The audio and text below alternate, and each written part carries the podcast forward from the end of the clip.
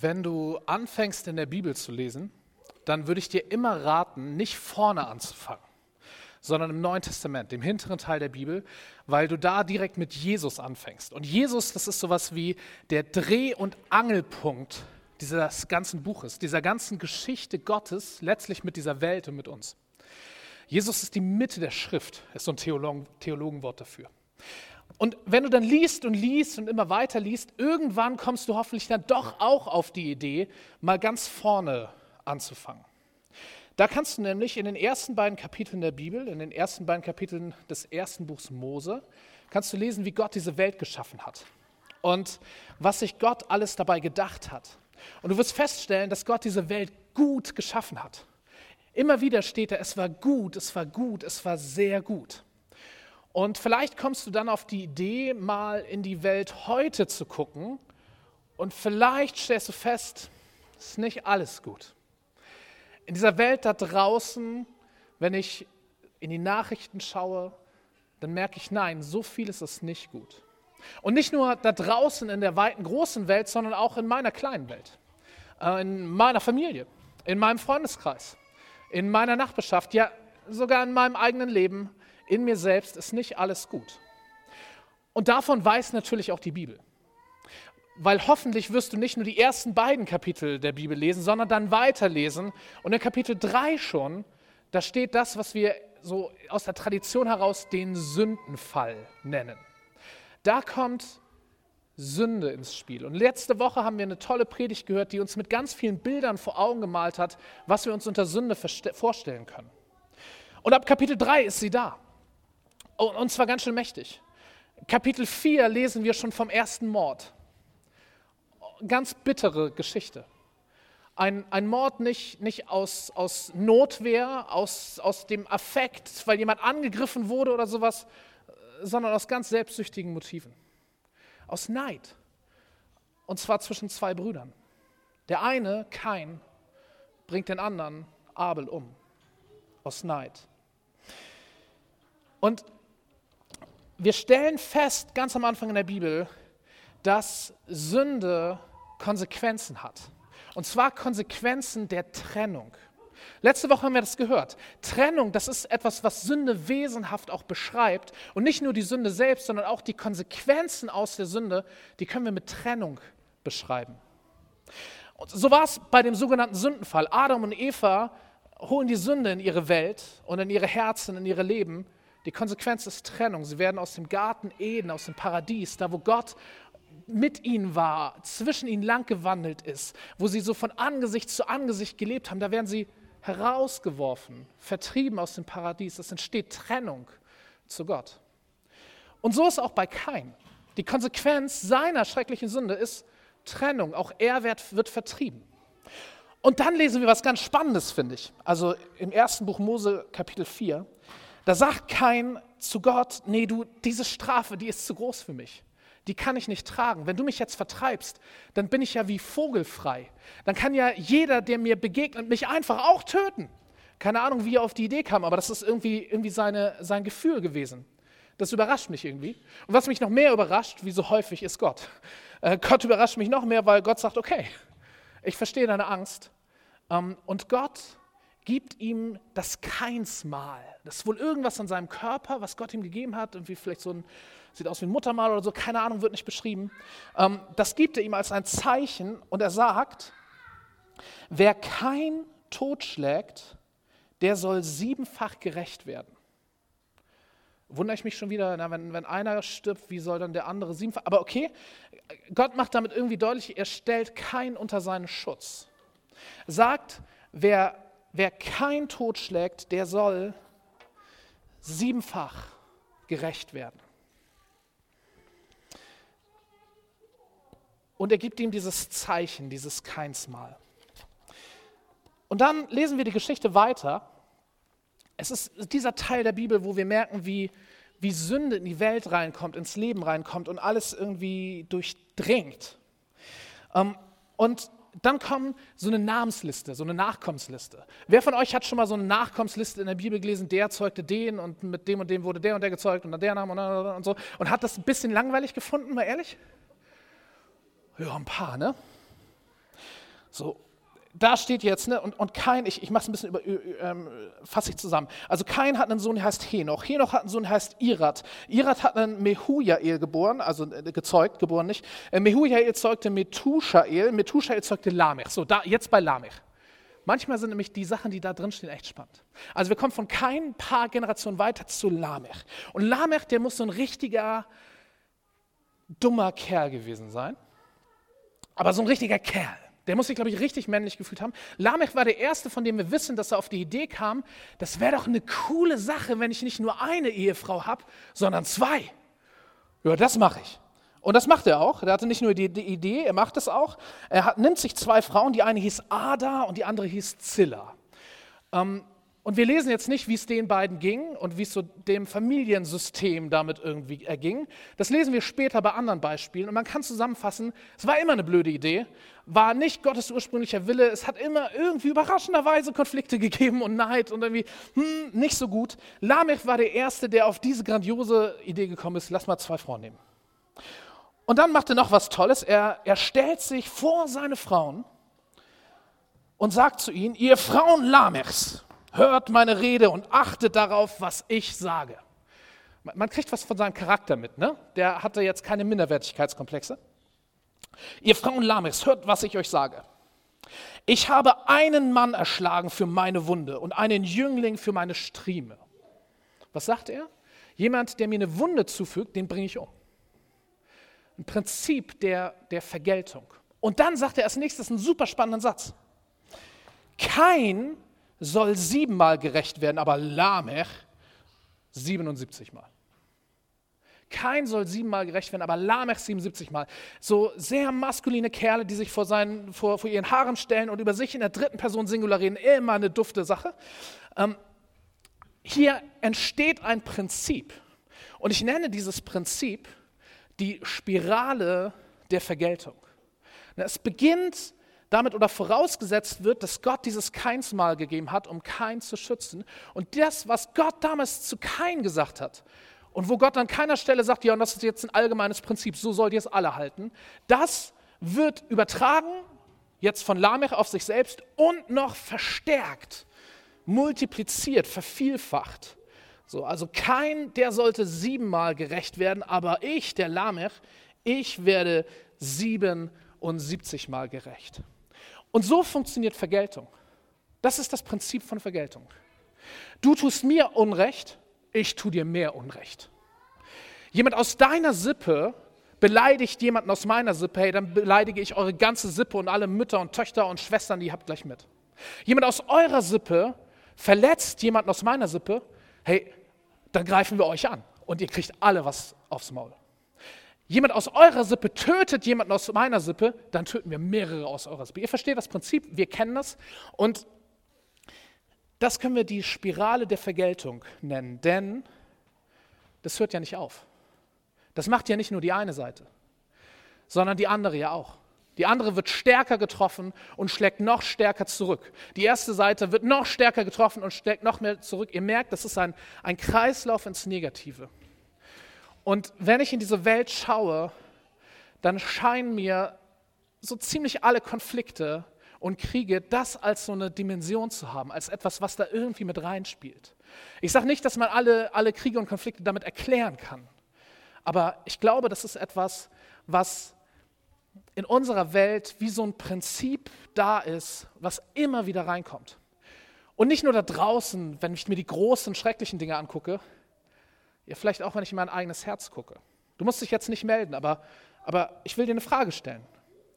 Hattest du schon mal so einen Gedanken wie, oh, das kriegt er zurück? Oder das zahle ich der heim? Und wenn du das hattest, hast du dann gedacht, ja, und zwar auch nur genauso, wie die Person mich verletzt hat? Oder wolltest du noch eins drauflegen? Hattest du schon mal diesen Gedanken von Rache? Von Vergeltung. Das heißt nicht, dass du es in die Tat umgesetzt hast. Es reicht ja schon, dass du diesen Wunsch hattest, oh, hm, ich würde gerne. Ich glaube, wir finden dieses Prinzip auch viel zu häufig in unserem eigenen Denken und unserem eigenen Fühlen. Und vielleicht weniger in unserem Verhalten, vielleicht auch manchmal. Ich mache mach jetzt nicht mitmelden, aber also warum nicht? Das ist ein Prinzip, was in unserer Welt ziemlich verbreitet ist, in den Reichen unserer Welt. Ein bisschen komische Formulierung, was ich meine, ist so in unseren Ländern, Nationen, Gesellschaften, Kulturen. Ich glaube, da finden wir das immer wieder, diese Spirale der Vergeltung. Und das checken auch die Machthaber, das checken die Staaten und versuchen äh, dagegen zu steuern. Diesen Vergeltungstrieb irgendwie zu begrenzen auf etwas, was für irgendwie fair empfunden wird oder gerecht. Ähm, wir finden es auch in der Bibel. Ähm, Gott versucht das auch zu begrenzen. Im Alten Testament finden wir das Prinzip Auge um Auge, Zahn um Zahn. Äh, und manchmal kommen wir aus so einer harmonischen rosa, alles ist gut Welt, dass wir das irgendwie grausam finden. Verglichen mit dem hier ist das, ist das fast der Himmel. Weil das versucht, diese Spirale der Vergeltung zu durchbrechen, zu beenden. Und so ist es auch ganz viel Gesetzgebung, die versucht, dass das hier nicht um sich greift. Und unsere ganze Gesetzgebung in unserem Land äh, gibt es, damit wir nicht Selbstjustiz üben und damit das hier nicht unsere Straßen beherrscht, sondern höchstens vielleicht ein bisschen unsere Gedanken und Herzen, auch wenn wir es dann nicht umsetzen. Die Spirale der Vergeltung. Und dann kommt Jesus. Und mit Jesus kommt etwas komplett Neues. Jesus versucht nicht nur dieses Prinzip hier zu beschränken, er versucht nicht nur die Reiche unserer Welt irgendwie ein bisschen besser zu machen, Jesus macht alles neu. Mit Jesus kommt etwas komplett Neues. Jesus tritt auf in der Öffentlichkeit mit der Botschaft, kehrt um, tut Buße, denkt um, denn etwas Neues beginnt. Das Reich Gottes, das Reich Gottes ist nahe herbeigekommen. Immer wieder sagt Jesus, das Reich Gottes ist da, es steht vor der Tür, es klopft an. Wenn, wenn ich da bin, dann ist es mit mir hier. Dann ist es mitten unter euch. Ihr könnt es nicht sehen. Es ist kein, es ist kein Reich neben den Reichen dieser Welt. Es ist irgendwie inmitten dessen. Es ist in dieser Welt, aber nicht von dieser Welt. Jesus predigt von diesem Reich Gottes und alles, was er tut, ist irgendwie ein, ein, Zeichen für dieses Reich. Wenn er, wenn er Menschen heilt, wenn er Dämonen austreibt, wenn er Tote auferweckt, all das sind Zeichen für dieses neue Reich, was mit Jesus anbricht. Ein Reich Gottes. Und dann lesen wir bei Paulus, was es bedeutet, Christ zu sein was es bedeutet, in Christus zu sein, mit Jesus verbunden zu sein. Und er schreibt das zum Beispiel so in Kolosser 1, Vers 13. Er, also Gott, er hat uns aus der Macht der Finsternis errettet und hat uns ins Reich seines geliebten Sohnes versetzt. In anderen Worten, Gott hat uns herausgerissen aus, aus der Macht der Finsternis, die in den Reichen unserer Welt herrscht. Und hat uns versetzt in das Reich von Jesus, in das Reich Gottes, in ein neues Reich. Wir sind, wenn ihr so wollt, ähm, wir waren Bürgerinnen und Bürger, in unserem Fall wahrscheinlich äh, alle von Deutschland, aber jetzt sind wir Bürgerinnen und Bürger vom Reich Gottes. Ja, ich weiß, in meinem Personalausweis steht auch, dass ich deutscher Staatsbürger bin und ich beantrage da auch keine Änderung, die würde eh nicht durchkommen. Das hat eine andere Ebene, ihr versteht es schon. In geistlicher Hinsicht gehöre ich nicht mehr in dieses Reich mit diesen Prinzipien, sondern in sein Reich und dort gelten neue Prinzipien. Das Reich Gottes ist so anders als die Reiche dieser Welt. In vielfacher Hinsicht und auch was diese Spirale der Vergeltung angeht. Wir finden nämlich anstatt der Spirale der Vergeltung eine Spirale der Vergebung. Und das ist das, was wir im Text eben gehört haben in Matthäus 18. Wir hören da, wie Petrus zu Jesus kommt und sagt, hey Jesus, wie oft muss ich jemandem vergeben? Reicht siebenmal. Und da denke ich, was heißt hier reicht siebenmal? Ähm, boah, das ist ganz schön viel. Siebenmal ist ganz schön viel. Wir reden immer wieder davon, Leuten eine zweite Chance zu geben. Aber wie häufig reden wir davon, jemandem eine dritte Chance zu geben oder eine vierte oder eine fünfte oder eine sechste oder gar eine siebte Chance? Haben wir nicht auch so ein, ein Gespür von, also siebte Chance, nee, irgendwann ist auch mal Schluss? Ich finde das schon ziemlich groß, was Petrus da sagt. Herr Jesus, wie oft soll ich jemandem vergeben? Siebenmal. Aber Jesus macht es noch größer. Und Jesus sagt, nein, du sollst nicht siebenmal vergeben, sondern 77 Mal.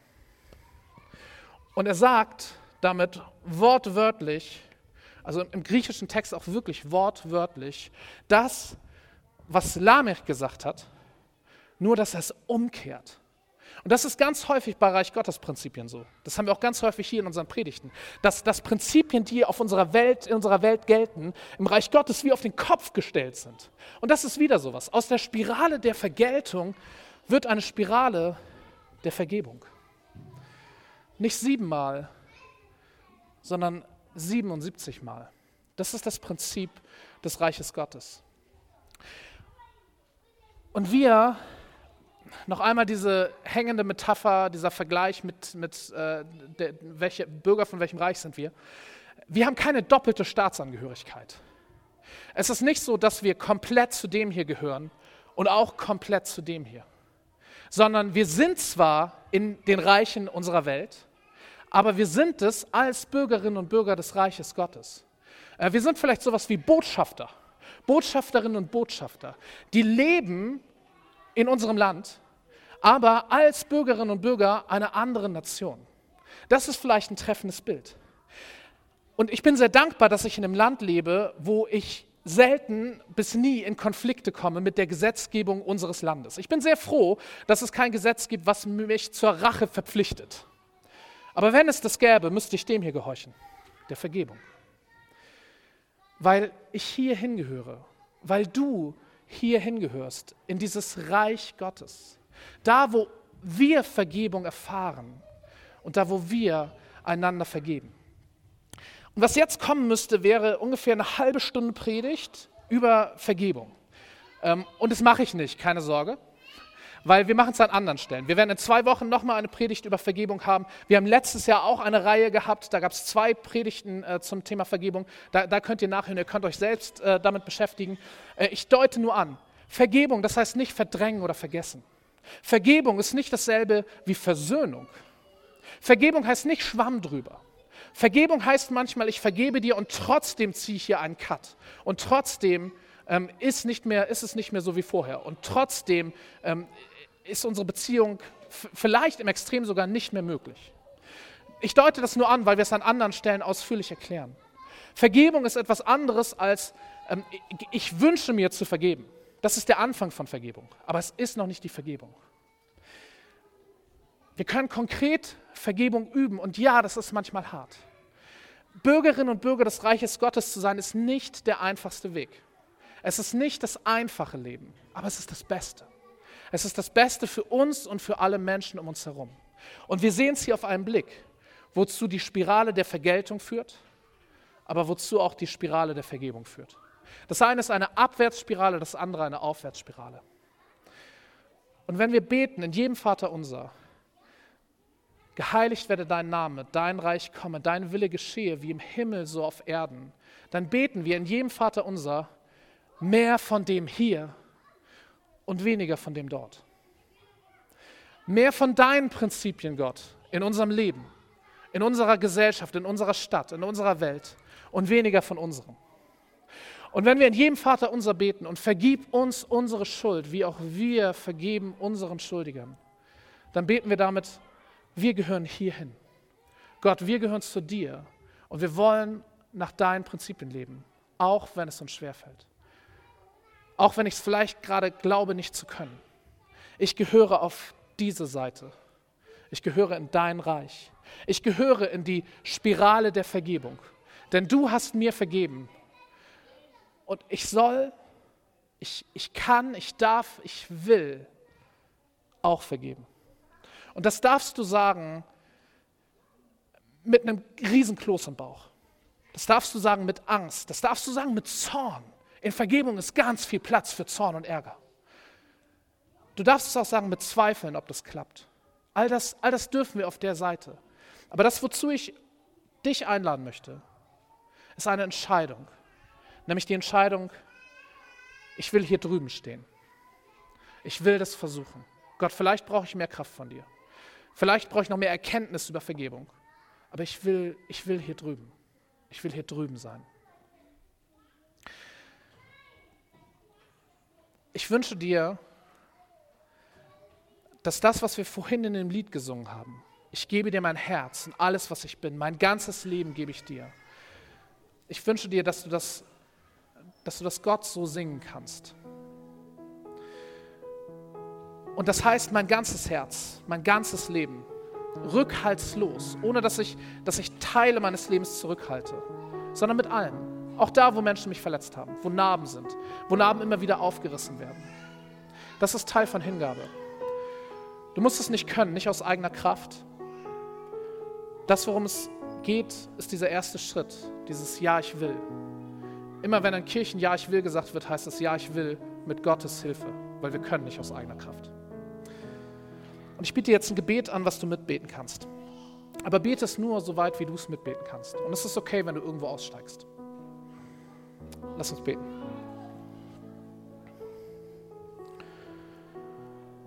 Ich gebe dir mein Herz, Gott. Alles, was ich bin. Mein ganzes Leben gebe ich dir. Jeden einzelnen Bereich, auch die, an denen ich mich noch so festklammer. Auch die, wo ich den Deckel drauf machen möchte. Die, wo ich den Blick von abwende. Mein ganzes Leben soll dir gehören. Und das kann ich nicht aus eigener Kraft, Gott. Dafür brauche ich deine Kraft. Dafür brauche ich deinen Geist in mir. Und ich komme zu dir mit meinen Zweifeln, mit meiner Angst, mit meinem Zorn,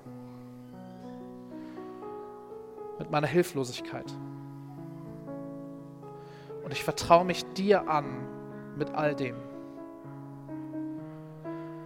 Ich will diesen Zuspruch annehmen, dass, dass ich in dein Reich gehöre, dass ich dein Kind bin.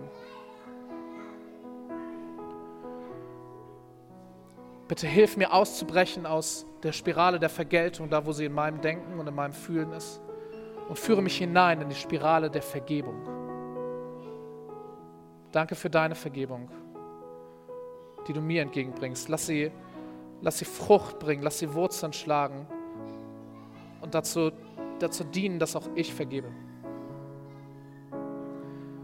In deiner Kraft. Amen.